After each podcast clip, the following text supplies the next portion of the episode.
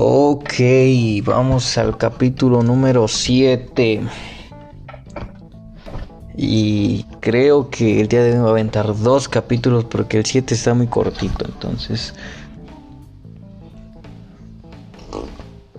para ya no perder esa tradición de grabar una hora y media aproximadamente. Pues a darle que mañana tengo un concurso de oratoria y debate y no he preparado mi discurso. Ya lo tengo, pero no lo he preparado al 100%. Bueno, pues vamos a darle el capítulo número 7 del elemento. Se titula ¿Te sientes afortunado? Ser bueno en algo y que te apasione es imprescindible para encontrar el elemento, pero no es suficiente. Llegar hasta allí depende fundamentalmente de la opinión que tengamos de nosotros mismos y de nuestra vida. El elemento también es una cuestión de actitud. Cuando a los 12 años John Wilson entró en la clase de química en el Instituto para Chicos de Scarborough, en un lluvioso día de finales de octubre de 1931, no tenía forma de saber que su vida estaba a punto de cambiar por completo. El experimento que ese día se hizo en la clase consistía en demostrar que al calentar un recipiente con agua, el oxígeno burbujea hasta la superficie, algo que los estudiantes de ese colegio y de escuelas de todo el mundo llevan haciendo desde hace mucho tiempo. Sin embargo, el recipiente que el profesor le dio a John para que lo calentara no era como los que habían utilizado los estudiantes de otras partes. Contenía por equivocación algo más volátil que el agua. Resultó que en el recipiente había una solución líquida errónea porque un ayudante de laboratorio se había distraído y había colocado una etiqueta equivocada en la botella. Cuando John lo calentó con un mechero Bunsen, el recipiente explotó. Hizo añicos todas las botellas de cristal cercanas destruyó una parte de la clase y arrojó sobre los estudiantes fragmentos de vidrio afilados como hojas de afeitar. John Wilson salió de allí ciego. Wilson pasó los siguientes dos meses en el hospital. Cuando regresó a casa, sus padres trataron de encontrar una forma de enfrentarse a la catástrofe que había acontecido en sus vidas. Pero Wilson no consideró catastrófico el accidente, ni siquiera entonces me pareció una tragedia. Dijo una vez en una entrevista para el Times de Londres, sabía que le quedaba el resto de la vida por delante y no pensaba vivirla de forma moderada y comedida. Aprendió aprendió braille deprisa y siguió su educación en el reputado Worcester College para ciegos. Allí no solo destacó como estudiante, sino que además fue remero, nadador, actor, músico y orador. Después de Worcester, Wilson pasó a estudiar Derecho en Oxford Lejos del entorno protegido por los mecanismos de su colegio para estudiantes ciegos, tuvo que hacer frente a un campus concurrido y a la actividad que reinaba en las calles de la, de la, de la vecindad. Sin embargo, en vez de depender de un bastón, confió en un agudo sentido del oído y en lo que llamaba su sentido de los obstáculos para evitar los peligrosos los peligros del camino. Se licenció en el en derecho en Oxford y se dispuso a trabajar para el National Institute for the Blind Institute. No obstante, su verdadera vocación todavía le estaba esperando. En 1946 Wilson fue de viaje a una expedición a los territorios británicos en África y Oriente Próximo. Lo que encontró allí fue una ceguera galopante. A diferencia del accidente que le costó la vista, las enfermedades que allí afectaban a tantas personas podían evitarse con una atención médica adecuada. Para Wilson, una cosa era aceptar su propio destino y otra muy distinta permitir que aquello continuara sucediendo cuando podía solucionarse con facilidad. Esto lo motivó, bueno, esto lo movió a la acción. El informe que Wilson entregó a su vuelta llevó a la formación de la British Empire Society for the Blind, hoy llamada Six Saber International. Wilson fue director de la organización durante más de 30 años y realizó cosas dignas de mencionar durante su cargo. Su trabajo le llevó con frecuencia a viajar más de 90 mil kilómetros al año, pero lo consideraba parte esencial de su tarea, ya que creía que tenía que presente en aquellos lugares donde se llevase a cabo el trabajo de su organización. En 1950 vivió junto a su mujer en una choza de barro en una zona de Ghana conocida como el país de los ciegos porque una enfermedad causa causada por las picaduras de un insecto había dejado ciego al 10% de la población. Puso a trabajar a su equipo en el desarrollo de su tratamiento preventivo de la enfermedad, comúnmente conocida como ceguera de los ríos.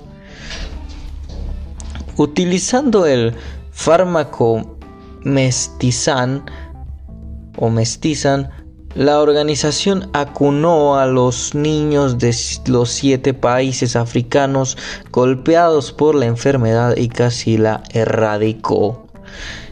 A principio de los 60, la ceguera de los ríos estaba prácticamente bajo control. No es una exageración decir que generaciones de niños africanos pueden agradecer el hecho de ver a los esfuerzos de John Wilson. Con la dirección de Wilson, la organización llevó a cabo 3 millones de operaciones de cataratas y trató a otros 12 millones de personas que corrían el riesgo de quedarse ciegas. También administró más de 100 millones de dosis de vitamina A para prevenir la ceguera infantil y distribuyó paquetes para que el estudio de braille a personas afectadas de todo África y Asia. En total, decenas de millones de personas pueden ver debido al compromiso de John Wilson de prevenir lo evitable. Cuando Wilson se retiró, él y su mujer dedicaron sus considerables energías a Impact, un programa de la Organización Mundial de la Salud que trabajaba en la prevención de todo tipo de enfermedades incapacitantes. Nombrado caballero en 1975, recibió el premio Helen Keller en Albert Schweitzer y el World Humanity Award. Siguió siendo voz activa y prominente de la causa para la prevención de la ceguera y de todas las minusvalías evitables hasta su muerte en 1999. John Coles en su biografía Blindness and the Visionary, The Life and Work of John Wilson, escribió, Se mire por donde se mire, sus logros pueden compararse con los que grandes filántropos, con los de grandes filántropos. Otras personas los han comparado con los de la Madre Teresa de Calcuta. Muchas personas en las circunstancias en las que se encontró Sir John Wilson hubieran lamentado su existencia. Quizá habrían pensado que estaban malditos por la desgracia y se habrían desesperado en el intento de hacer algo significativo con su vida. Sin embargo, Wilson insistía en que la ceguera era una condenada molestia, no una enfermedad atroz, y modeló esa actitud de la mejor manera posible. Perdió de vista, pero encontró una visión. Demostró que lo que determina nuestra vida no es lo que nos pasa, sino lo que hacemos con lo que sucede. Actitud y aptitud. Poner ejemplos de personas que han encontrado su elemento es un riesgo. Sus historias pueden ser edificantes, desde luego, pero también deprimentes. Después de todo, estas personas parecen de, de algún modo bendecidas.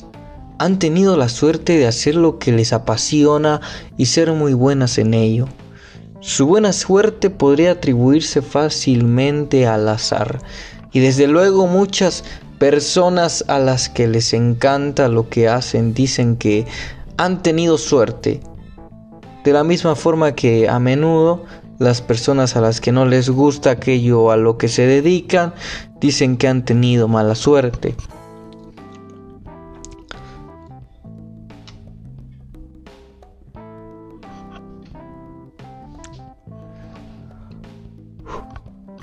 Por supuesto, algunas personas afortunadas han tenido la suerte de encontrar lo que les apasiona y la oportunidad de dedicarse a ello. Algunas personas con mala suerte les han pasado cosas malas. Pero cosas buenas y cosas malas ocurren siempre. Lo que nos pasa no es lo que marca la diferencia en nuestra vida. Lo que marca la diferencia es nuestra actitud en cuanto a lo que pasa. El concepto de suerte es una forma convincente de explicar la importancia de nuestra actitud a la hora de encontrar o no nuestro elemento. Describirnos como personas con buena o mala suerte indica que simplemente somos beneficiarios o víctimas del azar. Pero si estar en tu elemento fuese solo una cuestión de suerte, todo lo que podrías hacer es cruzar los dedos y esperar a tener suerte tú también. Pero se trata de mucho más que de tener buena suerte. El estudio y la, experiencia demuestran que a menudo la gente afortunada provoca su suerte con su actitud. En el capítulo 3 hablé del concepto de creatividad. El verdadero mensaje era que todos creamos y configuramos en gran medida la realidad de nuestra vida. Aquellos que simplemente esperan a que pasen cosas buenas serán en verdad afortunados si las encuentran. Todas las personas de las que hablo en este libro han tenido un papel activo a la hora de toparse con la suerte han llegado a dominar una combinación de actitud y comportamiento que las ha llevado a tener oportunidades y que les dio la confianza necesaria para aprovecharlas. Una de estas es la habilidad para considerar una situación de formas distintas. Hay una diferencia entre lo que podemos percibir nuestro campo de percepción y lo que en realidad percibimos. Como dije en el capítulo anterior, existen importantes diferencias culturales entre la percepción que la gente tiene del mundo que le rodea. Pero puede que dos personas diferentes con las mismas orientaciones culturales vean la misma escena de forma totalmente distinta dependiendo de sus ideas preconcebidas y su sentido del deber. El autor de bestsellers y conferenciante Anthony Robbins lo demostró con una sencilla actividad. en sus seminarios de tres días de duración, pide a los miles de personas allí presentes que miren alrededor y cuenten cuántas prendas de vestir de color verde ven. Les concede unos cuantos minutos y luego les pregunta sus conclusiones. A continuación les pregunta cuántas prendas de vestir de color rojo han visto. La mayoría de las personas ni siquiera llegan a responder, pues Robin les había pedido que buscaran prendas de vestir de color verde y solo se fijaron en esas. En su libro Nadie nace con suerte, el primer estudio científico que enseña a, atraer y aprovechar la buena fortuna, el psicólogo Richard Wiseman nos explica un estudio que llevó a cabo con 400 personas excepcionalmente afortunadas y desgraciadas. Descubrió que aquellas que consideraban que tenían buena suerte eran propensas a pensar actitudes y comportamientos parecidos. Sus homólogas con mala suerte tenían a mostrar rasgos opuestos. Wiseman ha identificado cuatro principios que caracterizan a las personas afortunadas. Estas tienen a maximizar las oportunidades. Son expertas en crear, fijarse y actuar de acuerdo con esas oportunidades cuando surgen. Segundo, suelen ser muy efectivas a la hora de prestar atención a su intuición de realizar trabajos como la meditación, concebidos para estimular sus habilidades intuitivas. El tercer principio es que las personas con suerte esperan serlo. Crean una serie de profecías de autorrealización porque se internan en el mundo previendo un resultado positivo. Por último, la actitud de las personas afortunadas les permite convertir la mala suerte en buena no consienten que la mala suerte las doblegue y se mueven con rapidez para tomar el control de la situación cuando la cosa no les va bien. El doctor Wiseman realizó un experimento dirigido a estudiar la percepción de la suerte. Acondicionó un café cercano con un grupo de actores a los que les había dicho que se comportaran como la gente suele comportarse en un café. En la acera, justo fuera del café, puso un billete de 5 libras. Entonces le pidió a uno de sus voluntarios, con suerte, que fuera hasta el establecimiento. La persona afortunada vio el billete en el suelo, lo recogió, entró en la cafetería y pidió un café para él y para el desconocido que estaba en la silla de al lado. Ambos iniciaron una conversación y acabaron intercambiándose información de contacto. A continuación el doctor Wiseman envió al café a uno de sus voluntarios sin suerte este pasó justo por encima del billete de 5 libras, pidió un café y no interactuó con nadie. Más tarde Wiseman preguntó a los dos individuos si les había ocurrido algo bueno aquel día.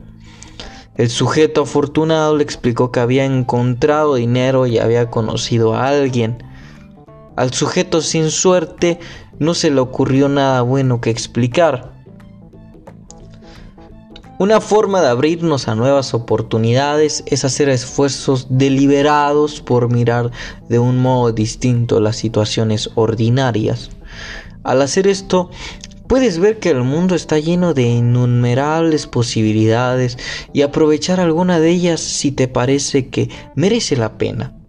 Robbins y Wiseman nos muestran que si mantenemos nuestro foco demasiado ajustado, nos perdemos como el resto del mundo gira velozmente a nuestro alrededor. Otra actitud que lleva a lo que muchos de nosotros consideraríamos buena suerte es la habilidad de relaborar, mirar una situación que va mal según lo planeado y convertirla en algo beneficioso.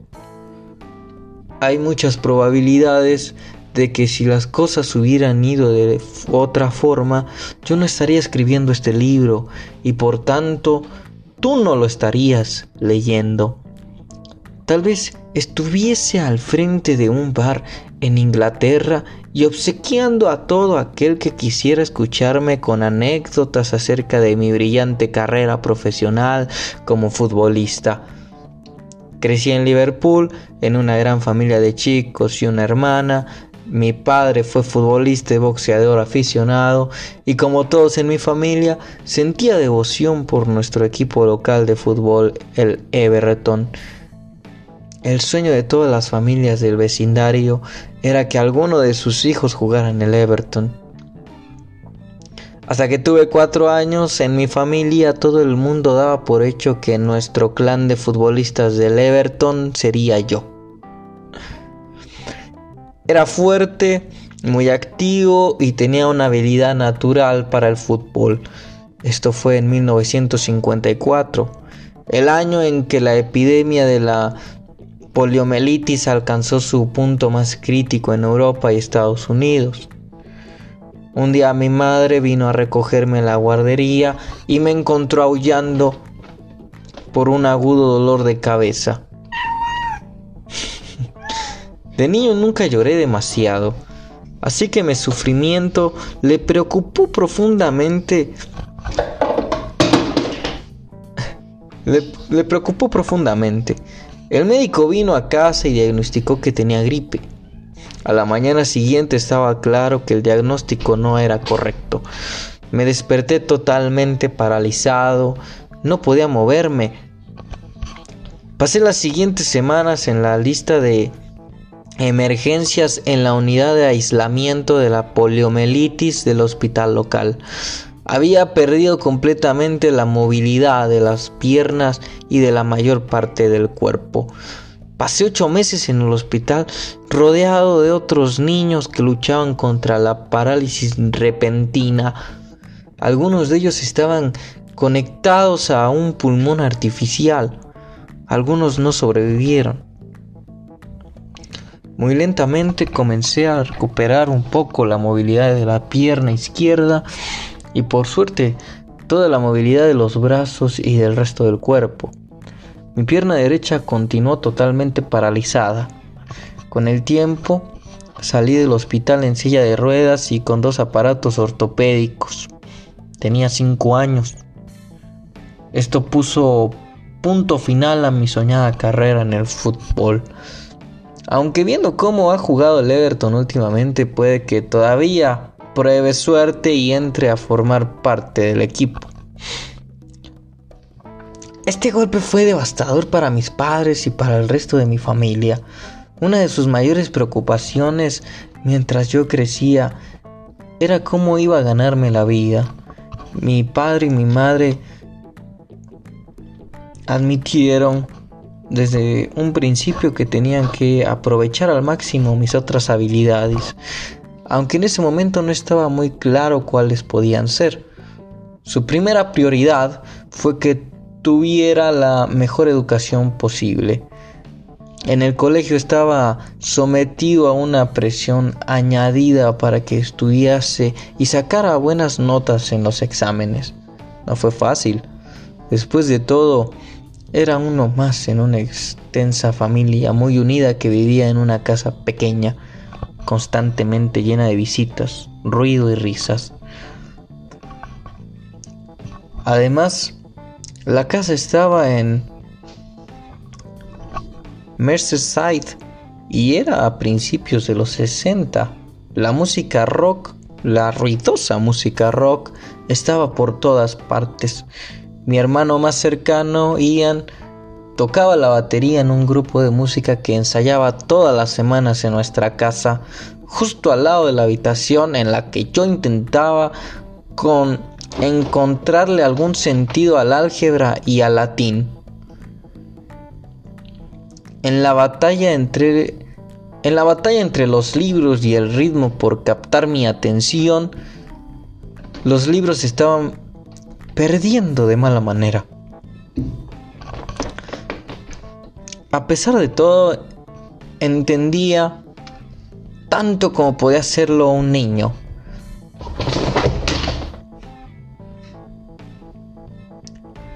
Que debía pensar en el futuro y conseguir el máximo con lo que tenía. El fútbol ya no era una opción y por mucho que me gustara la música, yo no tenía ningún talento musical. Con la, con la afable presión de mi padre, al final conseguí terminar la secundaria. Entré a la universidad y ahí empezaron a tomar forma los intereses que han determinado mi vida.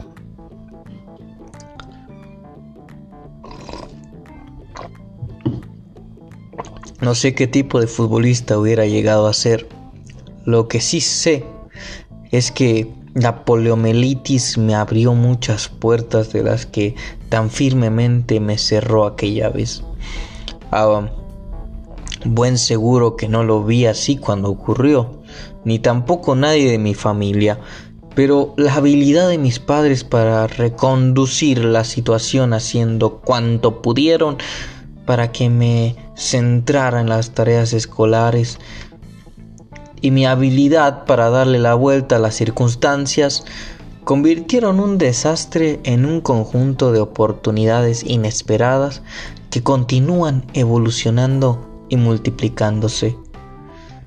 Otra persona a la que se le cerró una carrera profesional como futbolista tomó una dirección muy distinta. Vidal Sassoon es uno de los nombres más famosos en el mundo de la peluquería. En los años 60, entre sus clientes se hallaban las mayores estrellas y modelos icónicos del momento, como Mary Quant, Jane Chimpton y Mia Farrow, ojalá así se digan sus nombres.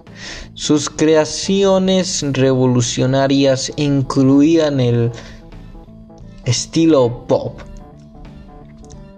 el corte geométrico de cinco puntas y el estilo de diosa griega que reemplazaron al peinado con forma de colmena de los años 50.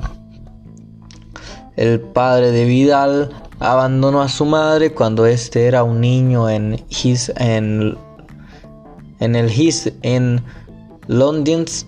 Una tía los acogió y Vidal y los otros seis niños vivieron juntos en su piso de dos habitaciones. Las cosas se pusieron tan mal que a la larga su madre envió a Vidal y a su hermano a un orfanato. Pasaron cerca de seis años antes de que su madre pudiese volver a llevarlos a casa. De adolescente tenía la apasionada ambición de ser futbolista, pero su madre insistió en que se colgara de aprendiz en una peluquería. Pensó que sería un trabajo más seguro para él. Tenía 14 años y en Inglaterra, a menos que fueses un privilegiado, era el momento en el que dejabas el colegio y comenzabas a ganarte la vida. Fui aprendiz de ese maravilloso hombre llamado Adolf Cohen en Whitechapel Road, ojalá así se diga, que era partidario de la disciplina. Tenía 14 años, era 1942 y estábamos en guerra. Las bombas caían casi todas las noches. En Luftwaffe había convertido Londres en un infierno y aún así teníamos que entrar allí con las uñas limpias, los pantalones planchados y los zapatos brillantes. Sin duda alguna aquellos dos años junto a él me dieron la estructura que mi vida necesitaba. Después de aquello me tomé un tiempo libre porque todavía no estaba seguro de si quería ser peluquero. Me gustaba tanto el fútbol. Al final, supongo que me decidió la perspectiva de todas las chicas bonitas y, por supuesto, mi madre. Al principio no pude encontrar trabajo en un gran salón como Raymond's en el West End Londons por mi acento cockney. Así eran las cosas entonces.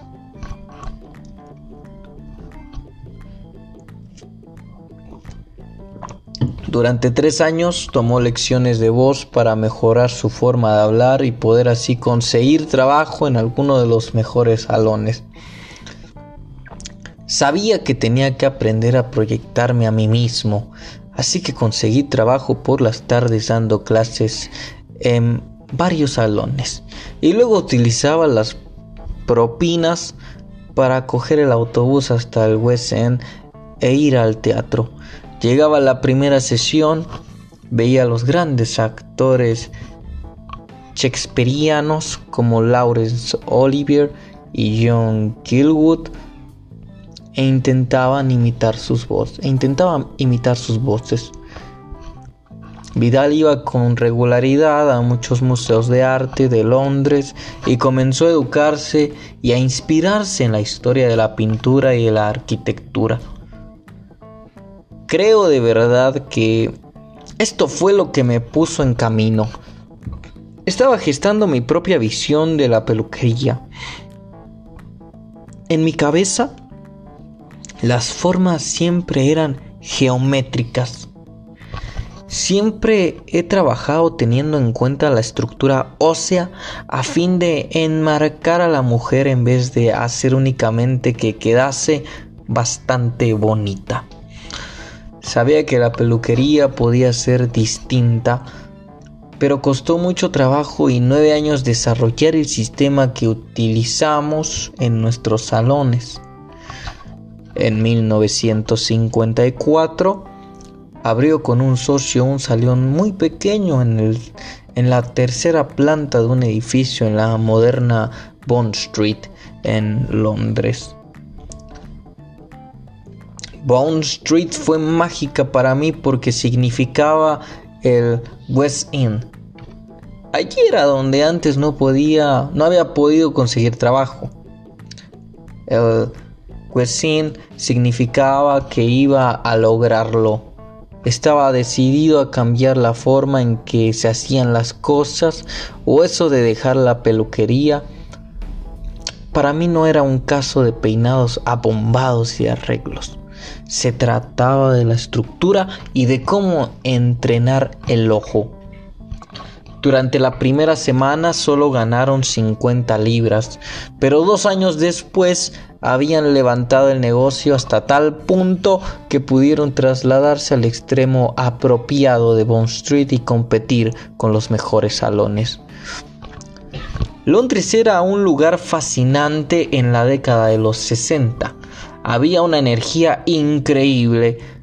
No íbamos a hacer las cosas como las hicieron nuestros padres. Siempre buscaba formas distintas de hacerlo. Todo estaba cambiando la música, la ropa y el arte. Así que para mí estaba claro que podían hacerse cosas diferentes en el pelo. Y entonces un día llamó su atención algo que iba a transformar su visión y todo el campo de la peluquería. Un sábado vi que uno de los chicos le secaba el pelo a una clienta utilizando solo un cepillo y un secador, sin rulos. Pensé en ello durante el fin de semana y el lunes le pregunté por qué le había secado el pelo de esa manera.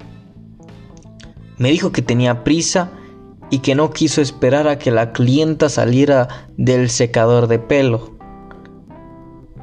Con prisa o sin ella, dije, has descubierto algo y vamos a trabajar en ello. Así es como empezó el Blonde Ring o secar el pelo con secador y cepillo.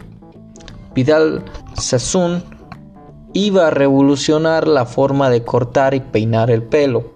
Cambió la industria de la peluquería y el aspecto de las mujeres de todo el mundo.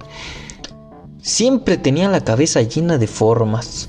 Recuerdo que le hice el corte geométrico de cinco puntas a Grace Condington y que volé con ella a París en 1964 para mostrárselo a los editores de las revistas.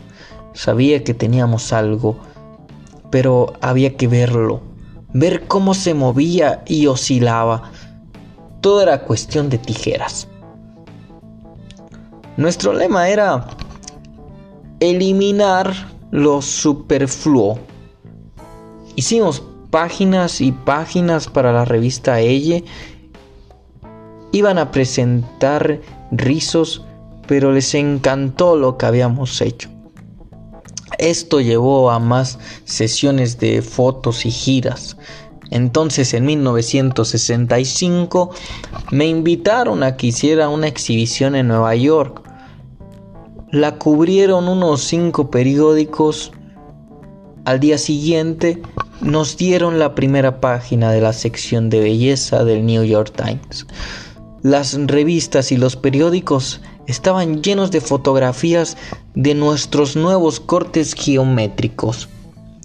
Lo habíamos conseguido habíamos llevado el corte Bob a Estados Unidos. En 1967 abrió la primera escuela Season en Londres. Hoy día las hay por todo el mundo. Mi filosofía siempre ha sido compartir el conocimiento. Nuestra academia y nuestro centro de educación están llenos de energía. Esto es lo que ayuda a los jóvenes a dar un empujón a los límites de su creatividad. Les digo, si tienes una buena idea, vea por ella. Hazlo a tu manera. Sigue un buen consejo, asegúrate de que lo es. Luego hazlo a tu manera. Hace mucho tiempo que estamos en el circuito y para mí la longevidad es un momento efímero que perdura para siempre. Vidal Sassoon creó un nuevo look y una nueva manera de aproximarse a la moda y al peinado no solo aprovechó las ocasiones que se le presentaron, sino que con su manera de responder a ellas creó un millón más. Quizá la actitud más importante para sembrar la buena suerte es tener un fuerte sentido de la perseverancia.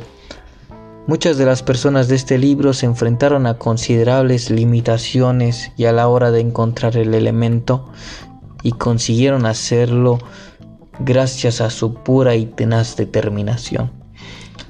Y en eso nadie como Brad Snavisky. Stavisky. Stavisky. Cuando tenía 19 años, a Brad le apasionaba la escalada.